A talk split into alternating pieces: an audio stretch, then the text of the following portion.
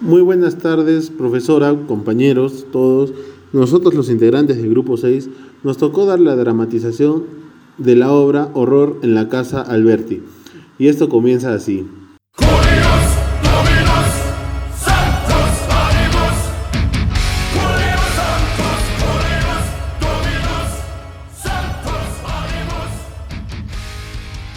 Cuando Mario vio a Felipe, se dio cuenta que había aceptado el reto impuesto por Juan, Michelle y Samuel.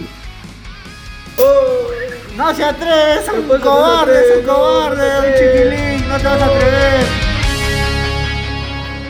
Les apuesto que sí me atrevo y voy a seguir siendo el líder de la pandilla. Pero si no te atreves y no lo logras, vas a salir de la pandilla y te vamos a echar. Sí lo voy a hacer. Felipe logró saltar la vieja valla de la casa Alberti y se escondió detrás de los arbustos del jardín, haciendo creer a todos que logró la gran proeza. Voy a camuflarme y lentamente me acercaré y cuando menos se lo espere les daré gran susto. Mario había subido al techo de un carro muy viejo que estaba estacionado al frente de la casa Alberti, tratando de buscar a Felipe, pero él no lo pudo encontrar. Felipe, ¿dónde estás? Felipe. Él, en su pensamiento, lo maldijo. Maldita sea, demonios, ¿dónde te has metido, Felipe? Al no encontrar a su hermano Felipe y haber pasado mucho tiempo, Mario decidió entrar a la casa.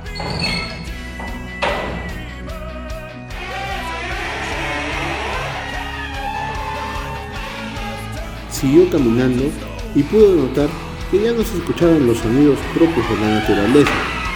Lo único que podía escuchar eran sus pisadas que crujían las alfombras de ese piso tan viejo de la casa. En el suelo había una piscina solitaria, que ahora solo era un criadero de mosquitos y renacuajos. A través de los escombros vio una sombra y Mario pensó que era Felipe, pero al acercarse no era Felipe, sino era Antonio. Felipe, Felipe, ¿eres tú? Felipe. ¿Mario? Mario, ¿eres tú? Antonio, ¿qué haces aquí? En otro lugar, Yolanda había despertado de un sueño horrible, donde Felipe se perdía en una casa abandonada. Ella, al despertar de terrible pesadilla, fue a buscar a la habitación de Felipe, y él no se encontraba. Ella no pudo esperar más, se puso ropa, buscó a su esposo y salieron en busca de su hijo. ¡Felipe!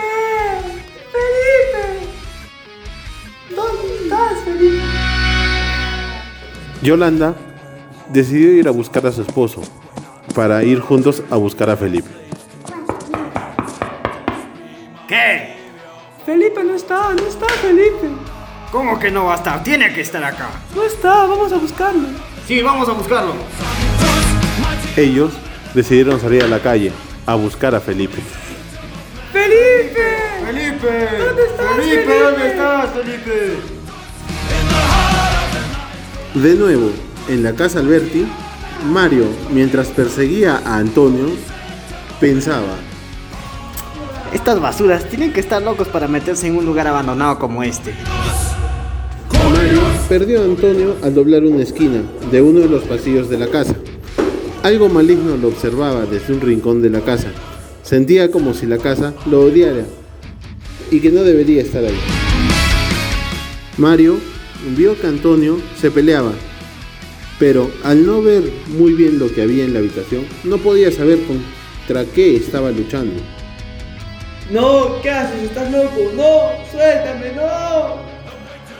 Escuchó Mario al desconocido gritarle a Antonio en medio del forcejeo. Esa voz la conocía muy bien, era la voz de su hermano. Mario entró a la habitación, dispuesto a separar a los dos muchachos. ¡Alto! ¿Están locos? Dejen de pelearse. ¿Qué les pasa? En plena pelea, Antonio le dio un golpe en el estómago a Mario. ¡Oh, qué tienes, mojoso! Luego de la pelea, rápidamente Mario se prestó a hacer un gesto de disculpa. Antonio, lo siento, discúlpame. Fue la rabia del momento, no quise hacerlo.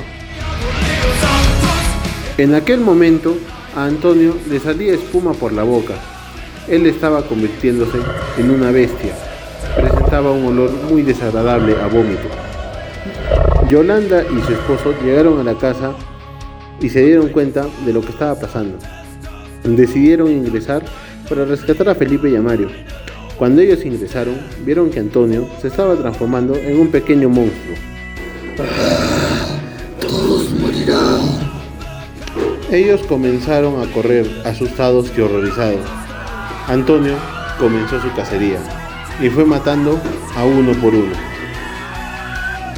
Al día siguiente, la casa estaba repleta de policías y lo único que ellos encontraron fue puro cadáver.